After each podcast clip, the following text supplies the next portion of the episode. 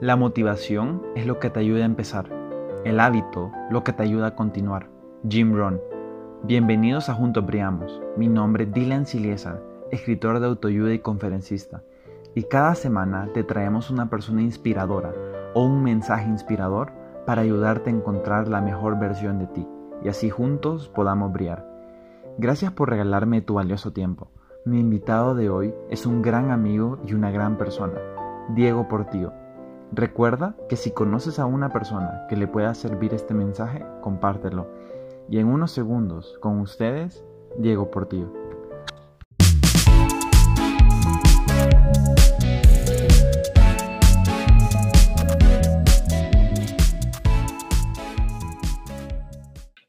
Me pongo a pensar que los sueños son mucho más que solo, que solo metas, que solo objetivos o que cosas que simplemente se pueden pasar de largo.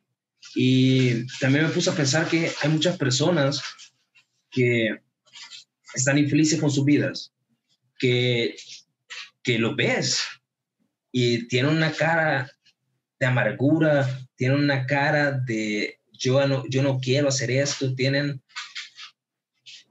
tienen una cara de tristeza. Y realmente yo me puse, yo me puse a pensar, estoy haciendo lo que, lo que, lo que quiero hacer, estoy haciendo lo que me va a llevar a cumplir mis sueños, a realizarlos. Y ahí fue donde me di cuenta que no lo estaba haciendo. Ahí fue donde me di cuenta que me había desviado de mi camino. Y fue donde me di cuenta que no sabía quién era. Entonces yo siento que está la diferencia entre unos y otros. O sea, los grandes soñadores son estas personas que son visionarias, que saben lo que quieren, que sueñan día y noche con ello, y, pero que trabajan. O sea, yo siento que el factor determinante para cumplir un sueño es la acción, porque puedo tener muchos conocimientos, puedo tener eh, muchas ganas, pero si nunca llego al paso de la acción, nada va a llegar a suceder. Así como dijo Newton, para tener una, para tener una reacción tengo que hacer una acción. Muchas personas se quedan en el asiento trasero del carro esperando a que se mueva. Muchas personas se quedan rezagadas en el algún día va a venir, algún día voy a conocer a la chica de mis sueños, algún día voy a conseguir el trabajo de mis sueños, algún día voy a llegar a, voy a llegar a ser el primer lugar en, no sé, tiro con arco, o, tenis de mesa, pero no hacen nada por ello. O sea, se quedan en el voy a, quiero llegar a ser, voy a llegar a ser. Y se queda ahí. Digamos, todos tenemos metas, todos tenemos sueños y los primeros días son bien emocionantes porque digo, yo tengo una idea, qué gran idea, y comienzo a trabajar. Los primeros días es toda la energía del mundo, comienzo a trabajar, a trabajar, a trabajar, pero llega un momento en que esa energía se va drenando. Y llega un momento en que yo digo, bueno, ¿y por qué lo estaba haciendo? Lo dejo de hacer, ya no me dan ganas ni siquiera de dedicarle un momento a hacer esa acción, digamos, es salir a correr. Los primeros días es la emoción de salir a correr, pero poco a poco pasan los días, ya dejo de correr porque ya no me dan ganas, ya la emoción se fue. ¿Cómo puedo hacer para que esa emoción se mantenga durante todo el proceso? En desde séptimo grado, eh, yo era obeso. Desde sexto, Llegué a mi pico en octavo finales. Entré a noveno, 15 años pesando 200 libras. Pero es que yo te puedo decir que año tras año yo trataba de comenzar una dieta, trataba de hacer ejercicio, pero, pero renunciaba. Y realmente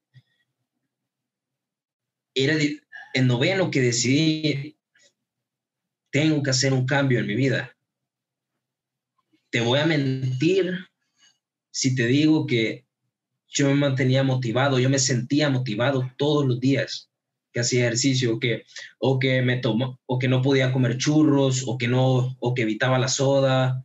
O sea, te voy a mentir si te digo que estaba motivado.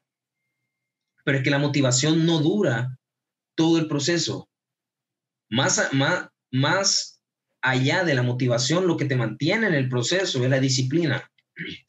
No podés llegar hasta el final esperando que los ánimos al 100, eh, todo, o que todo sea fácil, o no, no vas a poder. Y es más, posiblemente en el camino te, te, desesperes, te desanimes. Yo incluso cuando estaba en el proceso de rebajar, estaba, un día pesaba 180, la siguiente semana había aumentado 3 libras, 5 libras. Yo me decía, ¿por qué? O sea, no he comido nada malo, me he mantenido haciendo ejercicio, pero ¿por qué?